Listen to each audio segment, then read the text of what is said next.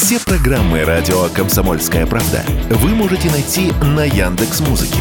Ищите раздел вашей любимой передачи и подписывайтесь, чтобы не пропустить новый выпуск. Радио КП на Яндекс Музыке. Это удобно, просто и всегда интересно.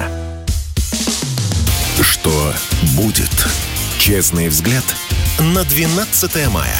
За происходящим наблюдают Игорь Виттель и Иван Панкин. Иван Панкин, Игорь Виттель. Мы продолжаем наш эфир, друзья, на канале радио «Комсомольская правда», на который я регулярно призываю вас подписаться. Идет прямая видеотрансляция. Конечно же, поставьте лайк. На колокольчик не забудьте нажать, вам будет приходить оповещение. Ну и в чате пишите, пожалуйста. В середине этого часа еще будем отвечать на ваши вопросы. А сейчас у нас крайне интересные темы. Начнем с разговор, с вечного разговора, который мы периодически ведем. Нет ему ни конца, ни края. Да и не будет, наверное, пока все советское не умрет. Я, кстати, не вот сразу, чтобы так не реагировали на меня, как на антисоветчика. А, но есть хорошее, есть плохое. Да? И вот а, есть то, что мешает нам развиваться, а именно постоянная, а, постоянная, не знаю, постоянная, постоянная оценка СССР с учетом текущего положения дел. Угу. Мы постоянно оглядываемся на Советский Союз. Я не знаю, зачем мы это делаем. Вот в Советском Союзе. И совсем не думаем о том, что Советский Союз развалился 30 лет назад. Нет уже 30 лет этой страны. Я в принципе, вообще социалист и хорошо отношусь к Советскому Союзу. Мне неприятно, когда что-то плохое про него говорят. Но вот это вечное оглядывание, извините, оно меня несколько смущает. Особенно, когда наши архаики, депутаты, чиновники, политики это делают. Я не понимаю, зачем? Ну, зачем? Вот из свежего. Кстати, сейчас парочка, вы будете приятно или неприятно удивлены. Вот глава Минюста считает, что придется решать вопрос с запретом госидеологии в Конституции России. Глава Минюста – это господин Чуйченко, Константин Чуйченко. Он признают, что необходимо решить вопрос с положением Конституции России о запрете государственной идеологии. А, нам придется, говорит он, решить вопрос со статьей Конституции России, где указано, что у нас нет ни государственной, ни обязательной идеологии. Я напомнил, что эта статья пришла на смену статьи 6 Конституции СССР о том, что о том, что руководящей и направляющей силой, ядром политической системы является Компартия СССР. Это, по его словам, частично объясняет появление в Конституции России запрета на идеологию. Я так понимаю, что господин Чуйченко хочет отменить запрет, но не ввести идеологию, что называется, да, потому что идеология у нас действительно запрещена Конституцией. Но зачем отменять запрет? Вот зачем делать вопрос. этот шаг? Есть вот. у тебя ответ? Ну, видимо, чтобы сделать следующий шаг. Другого я не вижу. Сразу бы тогда говорил. Нам ну, нужна слушай, идеология. Мы, мы, же, мы же не можем сразу, понимаешь? А у нас, в конце концов, а, живы те люди, мое поколение, отчасти еще живы, которые, ну и даже с более старше, которые помнят хорошо, как мы стояли с плакатами «Долой шестую статью Конституции» лично. А, и а, я, как ты знаешь, к Советскому Союзу тоже отношусь по-разному. А, ты мне вообще говорил, что ты за коммунизм.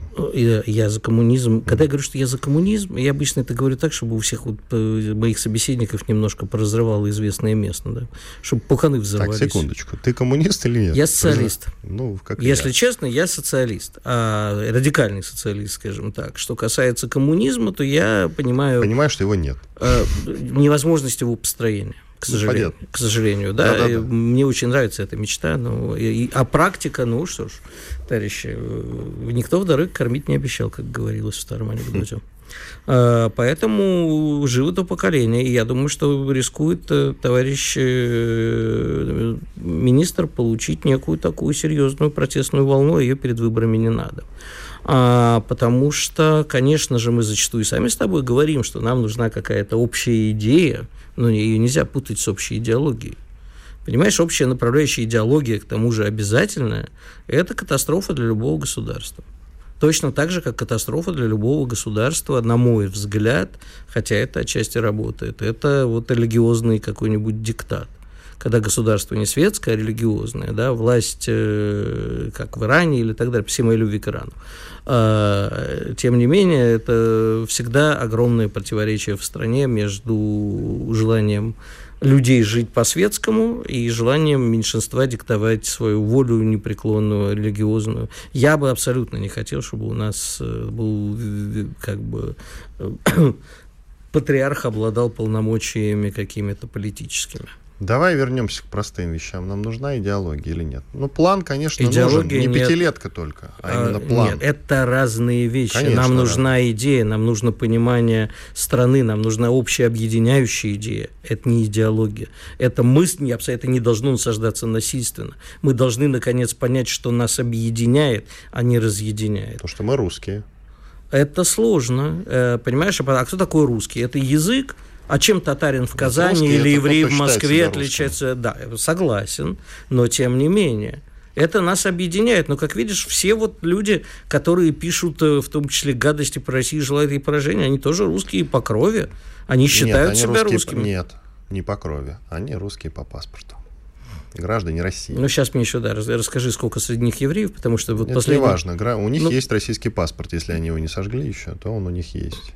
Понимаешь, отказ от того, чтобы быть русским и желать России поражения, приводит, знаешь, к каким очень неприятным конштюкам. Вот мы видим, как некоторых, которые все кричали «Слава Украине!», а потом неожиданно сказали про украинский нацизм и получили, потому что предатели не любят нигде. Но, возвращаясь к этому, я считаю, что нам нужна, конечно, объединяющая идея. А ни в коем случае не вот эти вот лозунги «давай посадим этого», «давай посадим того». Нам нужно пытаться жить э, в мире, в общей стране. Это страна, в том числе и их страна хоть они иногда и не считают так, но они граждане этой страны и имеют права. Пока они, конечно, не начинают перечислять деньги в ВСУ, о чем я тут узнал. Они, кстати, не перестают быть гражданами после этого. Да, вот это вот, кстати, вопрос. Нет, нет тут никакого вопроса. Если ты говоришь про, значит, э, как это у нас называется, э, от, Конституция. Отня, нет, нет, отнять гражданство, вот это постоянно, лишить гражданства. Да. Вот если ты не об этом, да, то это бесполезно. Ну, нас... подожди, но смотри, я против, как ты знаешь, всей этой мутаты с иноагентствами, э, с иноагентами, и считаю, что это возня на ровном месте. Особенно вот то, что сейчас мы потом об этом с тобой еще поговорим. Замминистра юстиции вчера на Питерском юридическом форуме предложил третьих лиц считать. Так и мы с тобой, цитирую какого-нибудь иноагента, осуждающего, оказывается, становимся третьими лицами. Так вот, я считаю, что с этими, кто перечисляет деньги, надо что-то делать. Что? Есть, не знаю. Нет, есть закон, кстати, который, э, в общем, финанси... Э, там про финансирование ВСУ, там есть, собственно, статья по этому поводу. Этого достаточно. Финансирование терроризма. Да, финансирование. Ну, этого я достаточно. Вот, я не слишком вижу, понимаешь? Но не лишать гражданства, потому что мы тогда снова будем переписывать Конституцию. Ну, наверное, ты прав, но пока я сижу и периодически читаю там во всяких сетях, признанных экстремистскими, на которыми все почему-то продолжают пользоваться. О том, что вот сижу и читаю там спор, кто из них более хороший, а, они, они же все еще дерутся за, за, за право, кто из них более с хорошим лицом, кто из них более правильный русский, вот эти наши релаканты и прочие. Они абсолютно открыто обсуждают. А нет, я больше перечислил денег в ВСУ. И ничего, сидят спокойно. Между прочим, кровавая рука тащит судоплаты, вот до них почему-то не дотягивается. Давай еще про коммунистическую архаику, скажем так. В России захотели изменить некоторые учебники с учетом подходов СССР, а точнее учебники по математике, физике и географии как раз. Заявил об этом, между прочим, министр, а, глава Минпросвещения России Сергей Кравцов. Я его цитирую. Учебники по математике, физике и географии претерпевают качественные изменения, содержание будет а, отражать подходы к этим предметам еще в СССР. Ну, смотри, я с трудом понимаю, что такое э, коммунистический подход к математике, но могу сказать, что качество обучения... Это очень субъективное Это мнение. не про качество обучения. Ты же прекрасно понимаешь. А про что тогда? Это не про качество, а про про содержание учебника. Ну, что такое может быть? Я не представляю. В учебнике естествознания, естественно, естествознания, да. а, а, понимаю, де, э, генетика продажная девка к э, империализму и так далее. Но у кибернетика, кстати, еще была продажная девка империализма. Вряд ли это собираются вернуть в учебники математики. В учебнике истории коммунистический подход понимаю. Обществознание понимаю. А в, не знаю, истории, так, истории обществознания Э, что еще? Ну, марксистско-ленинскую философию тоже можно ну, вернуть, посмотреть. Да. Еще министр просвещения Сергей Кравцов, выступая на Петербургском международном юридическом форуме, заявил, готовится сейчас новый учебник по обществознанию, который будет разработан в следующем году. Действующий учебник был, мягко говоря, либеральным, таким псевдолиберальным. Сейчас мы делаем акцент на настоящие и неприходящие ценности общества. Вот ну, пожалуйста. вот тут это очень сомнительно. Я буду скорее против, хотя я еще не видел этого учебника. Потому что это как раз насаждение идеологии, скорее всего, будет. Что касается учебника математики, ну, убей меня, не знаю, что туда может. Я думаю, что он имел в виду как раз то, что я надеюсь, что более базовое, серьезное образование по точным Нет. наукам.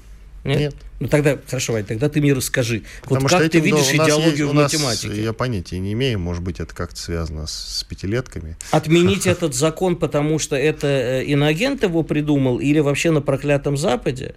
Закрыть доступ к последним там, а у нас и так, кстати, люди, э, поскольку, как выясняется, очень многие не знают даже английского языка, я не говорю уж о других, и они не способны читать современные статьи научные на других языках. Это действительно очень сильно ослабляет фундаментальную науку и практическую науку. В общем, поверь мне, это не про качество образования. Оно, если и будет как-то улучшаться, то медленными, маленькими Да тогда я в ужасе. Это вот все вот это советская архаика. архаика. Это то, о чем я сказал вначале. Оглядываемся назад, ориентируемся на то, что было тогда, и ну, надо придумать что-то новое, как мне кажется. Правильно ведь? При всем уважении к советскому образованию, которое все хвалят, которое было действительно, там, не знаю, может быть, даже и лучшим в мире если не Нет, это не лучше. совсем так, но я бы вернулся к нему. Ну, вот, видишь, но это не про это, поверь мне. Это не про это. Жаль.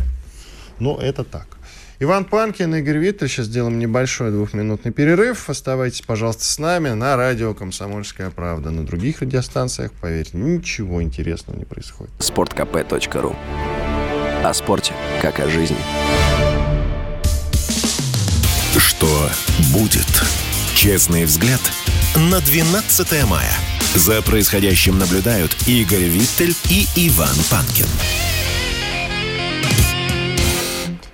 Иван Панкин, Игорь Виттель, мы продолжаем. К нам присоединяется Василий Колташов, руководитель Центра политэкономических исследований Института нового общества. Будем говорить про большую приватизацию в России. Так, ну, у нас с тобой, знаешь, такое впечатление, что мы вернулись в 80-е. Перестройка, ускорение, гласность, есть, приватизация. Да. На да. выходе ускорение, студии... ускорение и перестройка. Не наоборот. Да. Сначала было ускорение, а потом перестройка. А знаешь, как говорили, перестройка важный фактор, но не выдержал реактор. И теперь наш мирный матом вся Европа кроет матом. А, Василий Георгиевич, привет. Привет. Скажи, пожалуйста, ну нам с тобой, как социалистам, слово приватизация прямо вот, наверное, должно серпом по известному месту. К чему же это вдруг э, замглавы Минфина товарищ Моисеев, наш старый добрый знакомый, предлагает э, новую приватизацию? Ну, Игорь, это все очень просто. Э, большая часть нашего так называемого бизнеса никогда не создавала своих состояний посредством приложения таланта. А они скорее приложили национальное имущество к своим карманам, и в результате э, выросли вот эти гигантские Я с тобой состояния. не согласен, прости, категорически, потому что украсть это тоже талант. Особенно ну, украсть много. Да. Игорь, я... ну, может быть, да. То есть, Особенно украсть и не сесть. понимании слова талант, талант как 6 тысяч драхм, то есть у кого есть талант, это тот, у кого есть 6 тысяч драхм, то есть денежных единиц. Да? Значит, если у тебя их нет, или ты их не, не проращиваешь, да, у, меня нет. нет. Такое, такое вот прочтение, да. Ну, я понимаю, Игорь, да. Несомненно, здесь есть способности. Да, но дело в том, что этими способностями по большей части все ограничивается. А, потому сейчас, в условиях, когда фондовый рынок российский пережил сильнейшее падение, ну, сейчас он пережил падение, сейчас он восстанавливается постепенно, он пережил падение сперва в ноябре 21 потом уже с, значит, в феврале, марте 20, 22 года. И в этой ситуации возникло желание вот наших вот этих вот э, крупных собственников стать еще крупнее, то есть как-то подпитаться за счет государства. Это вообще естественное для них желание, потому что они видят достаточно большой пласт государственной собственности, там крупный пакет акций Газпрома, Сбербанка, и им кажется, что нужно, чтобы в России все было как в Соединенных Штатах, чтобы не было у государства вот этих командных высот в экономике, с помощью которых можно э, направлять процессы, за счет которых можно получать дополнительные средства в казну. Вот, вот что они видят в этом. Да? Поэтому им хочется передать это себе. И это, это давнее желание. Если мы вспомним период президентства Дмитрия Медведева, то уже тогда выстроилась целая очередь из э, вот этих крупных бизнесменов, э, которые хотели получить э, какую-то вот эту долю. Потому что в их понимании государство это неэффективный собственник, потому что они не государство. И нужно поскорее забрать у него вот все, что осталось. Потому что, ну, очень хочется. Ну, хрен с ними, понимаешь, нас их желания не интересуют. Капитал. То нас, нас, нас их желания вообще не интересуют. Я же тебя не об этом спрашиваю, а о том, зачем государству это. Действительно ли государству нужно сейчас э, отдавать в частные руки, продавать в частные руки лакомые кусочки – и получит ли от этого государство, возможно, кстати, возможно, и от более эффективного управления может быть больше денег, чем оно получает сейчас, владея этим. Понимаешь, я не призываю тебя э, обсуждать бредовые идеи конца 80-х, 90-х, но когда мне в середине 2000-х, не к ночи будет помянут, точнее, не ко дню, Константин Натанович Боровой рассказывал, что ну что, что новому собственнику выгоднее, чтобы на месте завода была парковка. Значит, так и нужно. Я после этого вообще раз, окончательно перестал э, наделять воображаемых собеседников либералов мозгами. Но тем не менее, может, действительно государству нужны деньги, и это единственный способ их получить, и наиболее эффективный. И, конечно же, никаких залоговых аукционов. Моисеев же тоже говорит, что типа мы не хотим как в 94 году, а сейчас будет как в 94 Может, как-то действительно это можно сделать и нужно. Игорь, это, эта инициатива провести новую приватизацию упирается а, в, в привитие государству вынужденной, вынужденной беспомощности в вопросах покрытия дефицита, получения дополнительных средств на осуществление успешной, до конца осуществленной специальной военной операции. Что говорит Минфин? Надо выпустить облигации, либо повысить налоги фронтально. Они говорят фронтально они не говорят, что нам нужна прогрессивная шкала. Такое, такие слова от Силуанова невозможно услышать. Он либерал, он, не, он считает, что народ должен платить а, а бизнес должен получать э, бонусы с этого. Да, это и в, их понимании есть эффективная, эффективность управления крупной собственностью. Э, вот, вот подход. То есть никто не предлагает, например, э, взять и предоставить Банку России в аренду какой-то пакет государственных акций, в аренду на полгода, и получить необходимую сумму для покрытия бюджетного дефицита, использовав Центральный банк в интересах государства. Э, нет, отстаивается концепция, что Центральный банк это такой банк для банкиров, не для государства, не для покрытия в ситуации особой нужд правительства, не в прямой, в косвенной форме. Нет, не так. Правительство имеет в распоряжении национальную собственность, оно должно ее продать. Вот, вот что наставит. А если у него нет денег, значит, либо продавайте эту собственность, либо выпускайте еще облигации, выплачивайте кому? Нам, там, ну, держателям облигаций, проценты. За что? За то, что вы сами не можете ничего, да, без нас. Но это, это настолько все спекулятивно. Деньги э, в современной реальности это денежные знаки. Это, это суррогаты денег. В принципе, их появление возможно и без облигаций, и без приватизации. Она не нужна. Она не нужна по двум причинам. Во-первых, она не нужна государству финансово. Абсолютно не нужна. Потому что деньги можно получить иначе. Я сказал, как. Получить их от Банка России, отдав ему в аренду что-то. Ведь была же ситуация, когда э, специально, чтобы избавиться от лишних денег, правительство купило у Банка России пакет акций Сбербанка. Вот так он переместился из одного государственного кармана или кошелька в другой государственный карман или кошелек. Вот это так произошло. Можно провести обратную операцию, можно провести операцию аренду, что было бы более разумно, и получить эти деньги. А, а как финансировать проекты? Такая вот как финансировать да, нужные нам сейчас инфраструктурные проекты без иностранных инвестиций? Ты считаешь, да, что... Конечно. Какие иностранные инвестиции? Вот. Вся идея иностранных инвестиций основана на том, что рубли это фантики, а доллары это не фантики. Ну, ну это не так.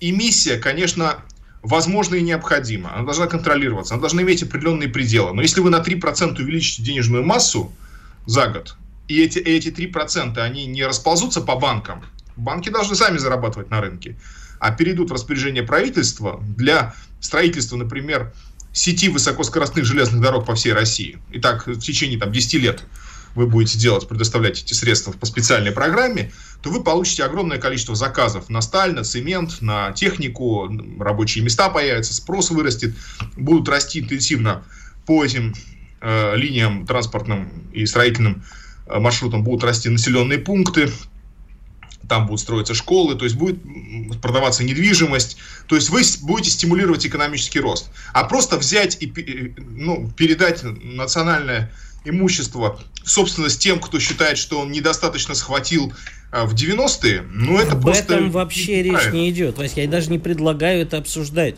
Я понимаю, что это бессмысленно. Я говорю о каких-то все-таки не бросаться из одной крайности в другую. Что нам не нужна приватизация с залоговыми акционными и прочей ересью. Но, возможно, нам нужна приватизация умная и по-другому. Нет, нам не нужна никакая приватизация, ни умная, ни по-другому. Если эти люди считают себя эффективными собственниками, так пусть они и создают эту собственность. Капитализм так устроен, что то, чего нет, можно создать. Вот Генри Форд взял и создал компанию Ford. Да, это было сложно. Э, создал ее концепцию массового дешевого автомобиля, добился того, чтобы э, фирма работала именно в таком режиме, а не продавала дорогие элитные в маленьком количестве автомобили и сотворил великое чудо в экономике. Наши бизнесмены должны показать, если они хотят, не свои зубы, которые, значит, они э, острят на национальное имущество, а способность делать что-то такое. Потому что все разговоры про то, что они эффективные собственники, ну, они подтверждаются только тем, что мы вывезли в, в на Кипр больше очень много денег, там сотни миллиардов э, Василий, долларов. мне вот так же, как и тебе... Эффективность, она почему-то выражается только в этом. А сколько вы сделали рабочих мест в России? Да не сделали, в основном уничтожили. Подожди. Ну вот что это Ну такое? вот смотри, мне так же, как и тебе, наверняка, ну вот давай яркий пример. Э, омерзительно э, люди, которые создали ЮКС и Минотеп. Но, тем не менее, если взять те активы, которые они получили, ты уверен, что при другом государственном руководстве а была бы создана действительно эффективная система. Я сейчас не говорю о социальных потрясениях, о том, что было с городами, в которых э, относились как к этой империи, э, и о судьбе некоторых мэров этих городов. Ты уверен, что э, государство было бы эффективнее? Игорь, мы и наши слушатели, ну, мы, может быть, в меньшей степени, наши слушатели являются жертвами Э, неолиберальной, по сути, американской экономической, преподавания экономики, да, вот преподавание экономикс. Поэтому и вопрос, который ты мне задаешь, он звучит несколько странно. То есть ты говоришь государство или частники, но дело в том, что государство владеет своим имуществом на основе создания компаний. Это не чисто, ну, преимущественно не чисто государственная собственность. Это, это корпоративные структуры, функционирующие в рыночной системе.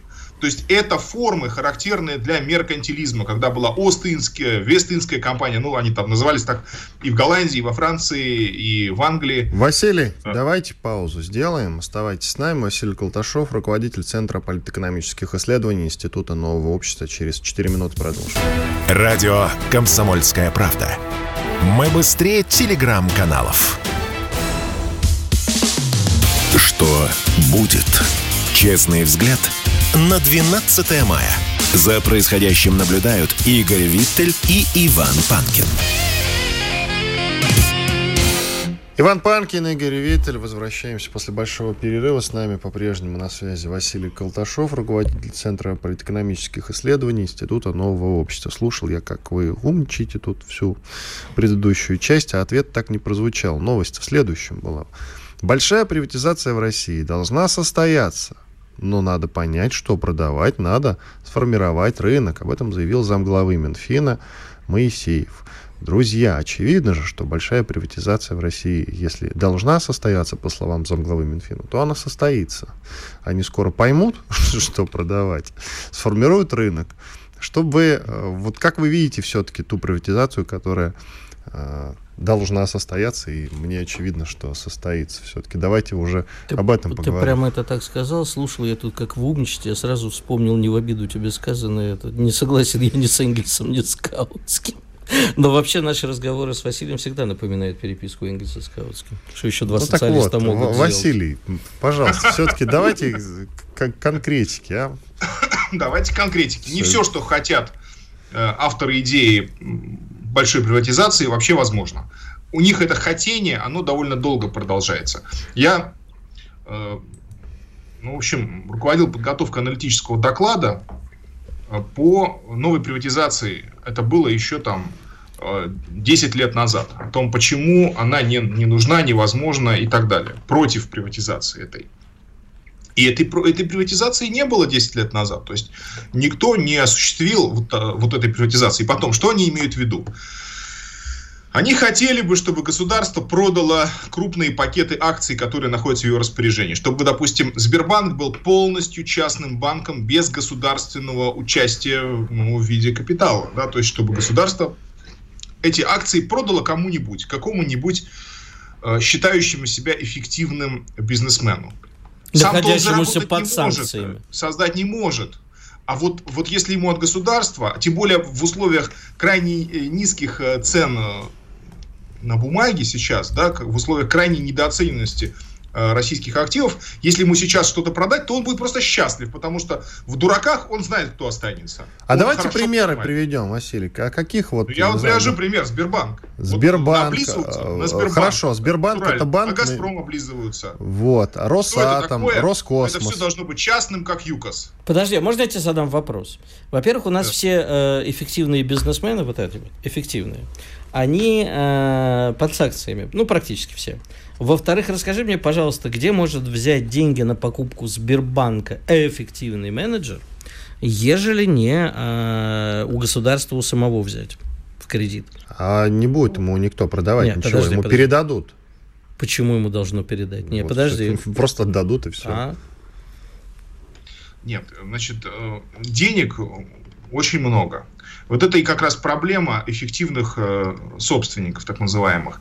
Они вывезли из российской экономики, вывели в разной форме порядка трех триллионов долларов. Ну, вот с момента... За какой период? Ну, с 91 -го года. Угу. И осуществив этот вывод, да, они имеют... Я правильно понимаю, прости, перебью, что они могли бы погасить внешний долг Соединенных Штатов? Нет. Правительственный нет. А, нет, так, правительственный а, там 34, да. Да, 32, прости, что-то у меня... Да, ну, вообще-то говоря, они могли бы погасить э, долг всех э, американцев, получивших образование в колледже. Угу. Это почти полтора триллиона долларов. То есть избавить вот американскую нацию от долга за высшее образование они могли бы. Угу. Да. Нашу пусть избавят за что-нибудь. Два раза причем, два раза. То есть это все-таки немало. Ну, э, подожди, значит... Вот так вот движемся дальше. Проблема в доходности. Проблема в том, что э, невозможно получить высокую доходность э, с этих э, ну, фиктивных э, капиталов. То есть они существуют, они вложены в бумаги, находятся на счетах, в офшорах. Но как сделать так, чтобы эти деньги начали работать? Их нужно поместить в какой-то бизнес, который будет э, приносить большую прибыль. Самим создать эти люди не умеют. Эффективные собственники не умеют создавать э, свое дело, вот как Генри Форд. Вот так не умеют. А вот если есть уже что-то, ну, например, ну, есть «Газпром», и они начинают облизываться и говорить, ох, ох, ох, ох, ох, Роснефть есть, ой-ой-ой-ой, как неэффективно это управляется, государство э, владеет такими большими пакетами акций, ой-ой-ой-ой, как плохо и как неэффективно, отдайте нам. И желательно сейчас, пока фондовый рынок на, низ, на нижних точках. Сейчас же момент замечательный в их понимании. Можно обмануть, э, обмануть всех. И в Минфин постоянно, постоянно поступают именно поступают, отчасти только там рождаются разные проекты. Например, проект накопительной пенсионной системы, частной. Вот еще там год назад мы это все как-то обсуждали, что вот, вот они подготовили уже, у них уже такой проект, вот сейчас будет, и чего? И что, они смогли протащить это? Не смогли. То есть нужно понимать, что Минфин работает как лоббистская структура. И лоббирует он интересы финансового капитала российского. капитал этот очень мало думает о родине и очень много думает о себе. И в, в, исключительно в контексте, как бы, как из этой родины что-нибудь вытащить и вывести. Как они себя ведут, ну, если говорить о металлургах, Э, в настоящей ситуации ну, требуют ослабления Василий, коротко, у нас буквально 10 секунд еще, чтобы закончить. Это я к тому говорю, что нужно провести все наоборот, что нужно взять и консолидировать отрасли, металлургию, например, создать единую крупную корпорацию с большой государственной долей. И отнять все олигархов. Спасибо, Василий Колташов был с нами. Руководитель Центра политэкономических исследований Института нового общества. Ну, а мы с тобой можем продолжить. Есть же о чем поговорить. Мы еще хотели в первой части, в начале программы, но не успели затронуть. Там а, в Турции сделано очень интересное заявление главным позиционером и главным оппонентом Реджепа Эрдогана Кемалем Кылыч Дараглу, который очень вероятно может эти выборы 14 Везука мая. тебе ты научился произносить его фамилию. Я Кемаль Кылыч Дараглу. Кемаль Кылыч Дараглу. Я Кылыч Дараглу, все. Да, я спотыкаюсь. Да, ну, не надо иногда. спотыкаться. Скоро, Кемаль видимо, придется выучить имя. Ну, не исключено, да. И вот после Стамбула могу сказать, что совершенно не очевидно, что Реджеп Таип Эрдуан, как его правильно называть по-турецки, победит на этих выборах. Но, Но после... он активно вооружает э, своих сторонников, как мне сказали местные, ну, им виднее, я не знаю, и в случае чего там вполне себе может вспыхнуть э, гражданская война. Но он же сделал интересное заявление. Да, прочего. поворот на Запад. Он сказал, что все по-прежнему не будет, э, и Турции нужно западное будущее. А учитывая, что э, руководитель партии Родина Мухарем Эндже, его произносить легче, отказался в последний момент участвовать в выборах. Там него... понятно почему. Да, но там маленькая очень, там 3-4%, но учитывая, что сейчас Эрдоган с Калачдараглу идут прямо вот нос к носу. У, Кам... и... у Кемаля чуть побольше. Ну, там непонятно в любом случае. Ты же понимаешь, экзит-полы никогда не говорят правду, и соци... социологи тоже никогда не смогут за... Э, реально замерить. Битва будет, а, и в любом случае, скорее всего, будет второй тур. И в любом случае, то есть, отвечая на вопрос, что будет – что, я думаю, в понедельник мы увидим, вне зависимости от исхода выборов, массовые демонстрации э, и в центральных городах, и в Стамбуле, и в Анкаре, и в провинции. Провинция традиционно поддерживает скорее Эрдогана, ну такая восточная провинция. А центристские города, Стамбул, Анкара будут, скорее всего, за этого нового товарища. И э, действительно, я думаю, что сейчас, вот смотри, там очень интересно, в Пакистане же Имран Хана арестовали, бывшего, вице бывшего премьер-министра. И тут же его это самое э, выпустили, через сказал Верховный суд. Нет, это была попытка американцев.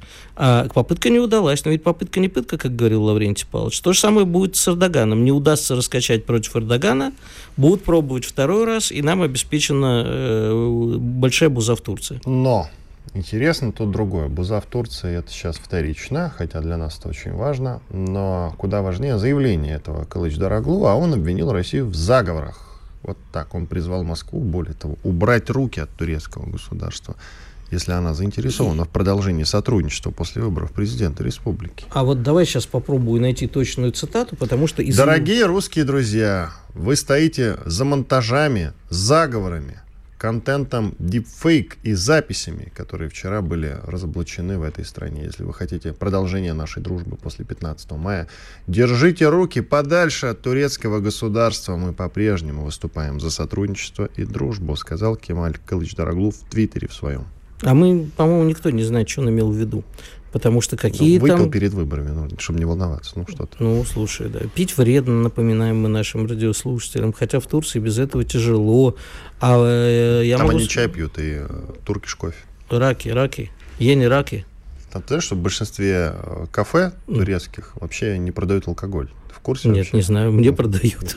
Ага. Да дело не в этом. Э, я просто хочу сказать, что не очень понятно, что он имел в виду, но понятно то, что Буча будет. Буча будет очень большая, и это очень важно.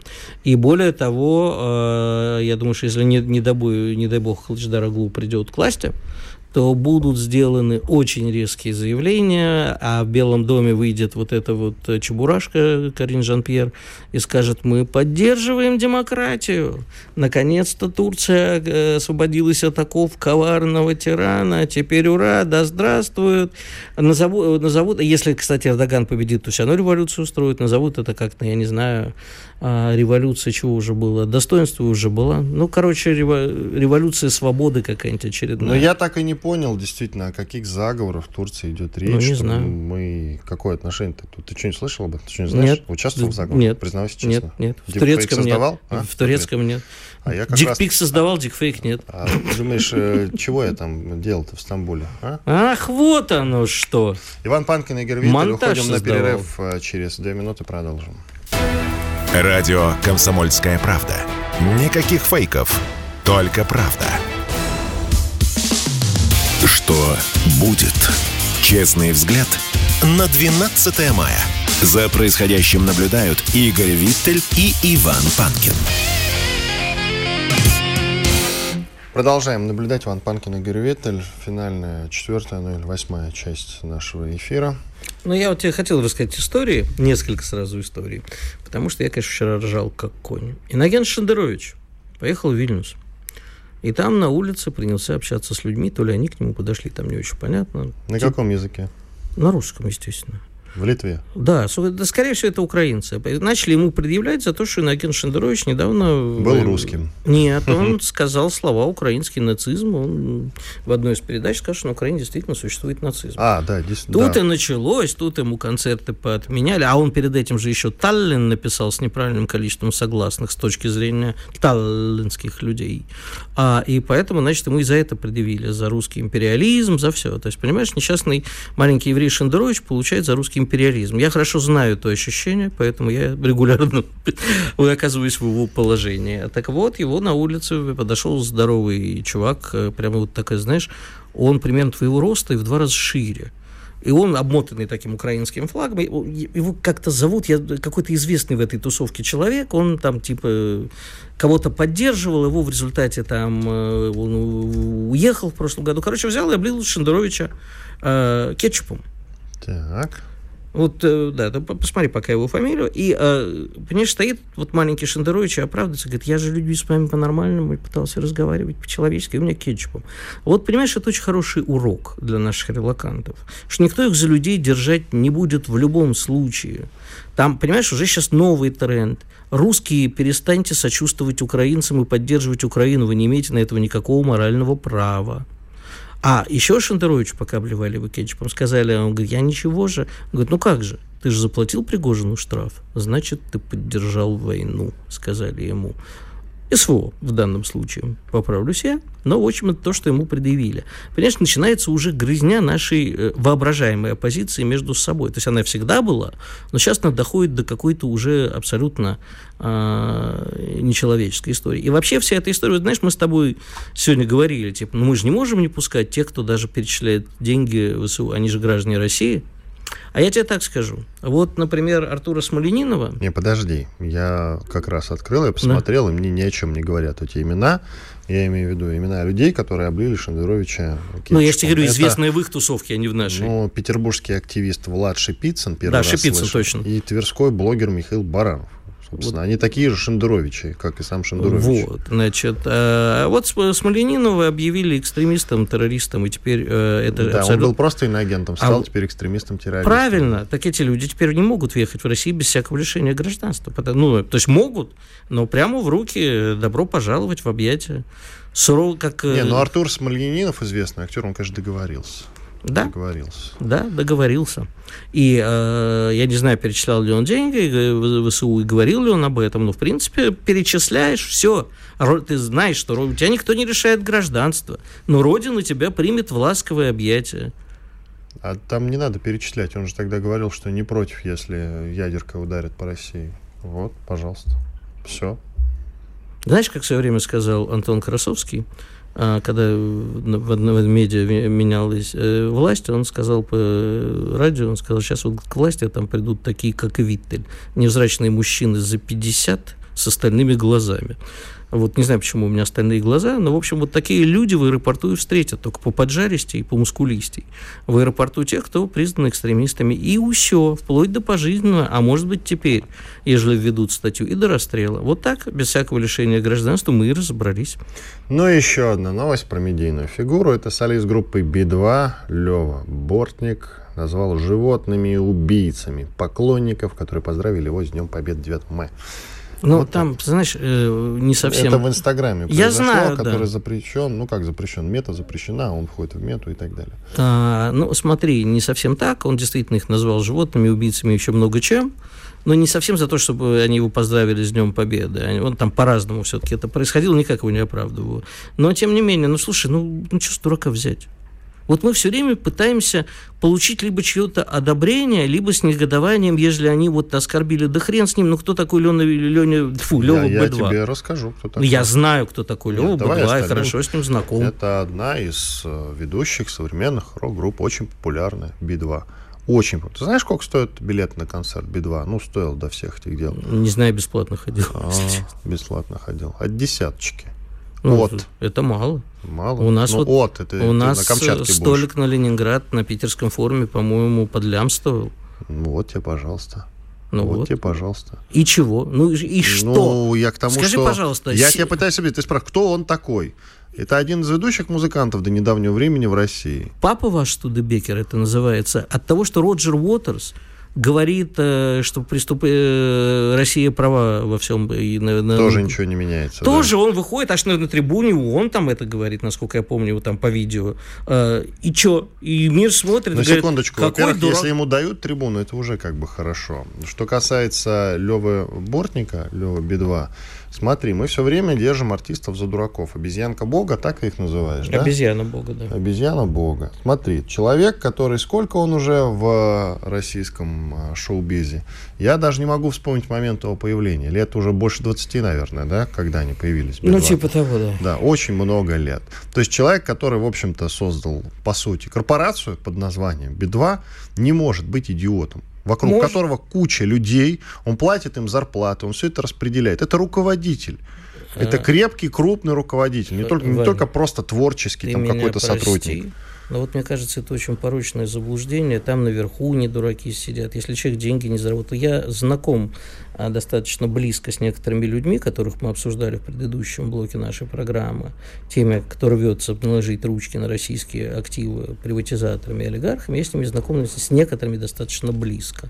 Я могу тебе с грустью сказать, что определение идиот, оно будет по отношению к некоторым еще слишком мягко.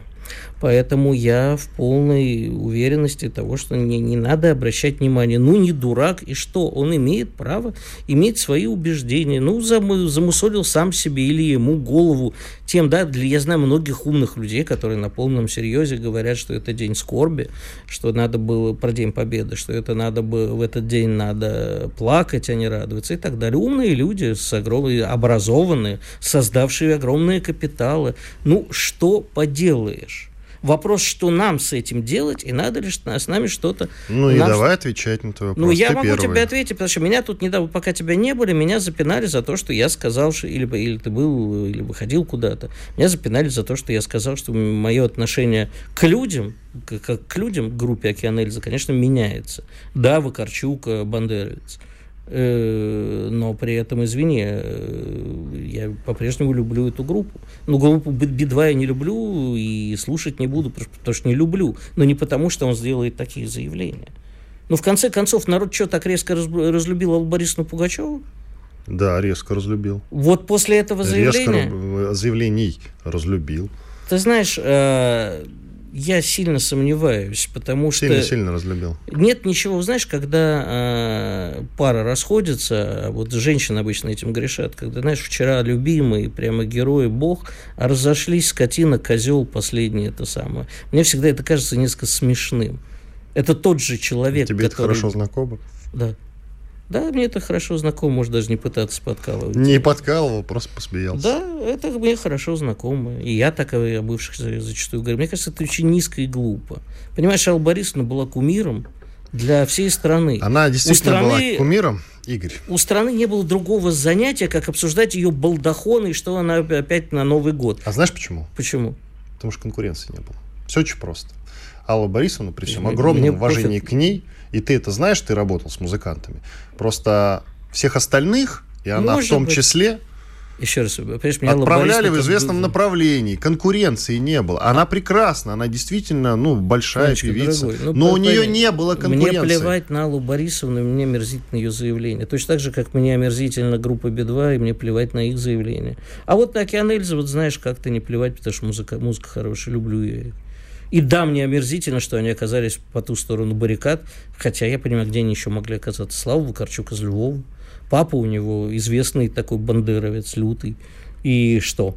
На музыке-то это как складывалось. Понимаешь, у них про войну на самом деле песен-то не так, чтобы было много когда закончится война, у них есть. Ну, я правда да. думал, что она про любовь, но может быть и про войну. И сейчас у них есть, э, я не буду ее цитировать, так, чтобы уже просто и она про войну, но она пронзительна, она и про нас, и про них.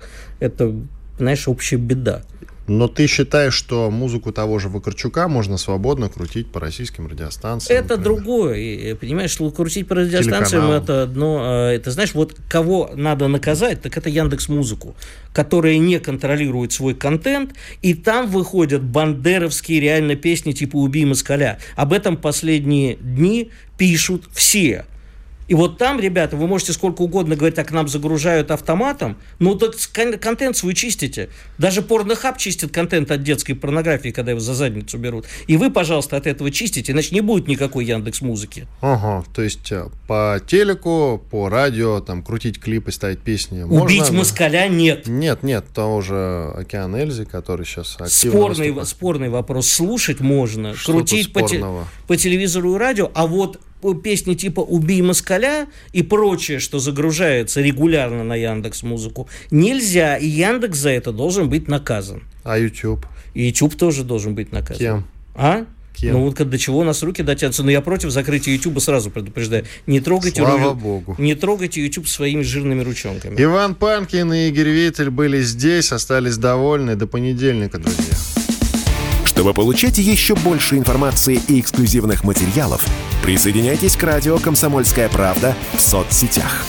В отечественных социальных сетях. Смотрите новые выпуски на Рутьюбе, читайте телеграм-канал, добавляйтесь в друзья ВКонтакте, подписывайтесь, смотрите и слушайте. Радио «Комсомольская правда». Самая оперативная и проверенная информация в эфире и соцсетях.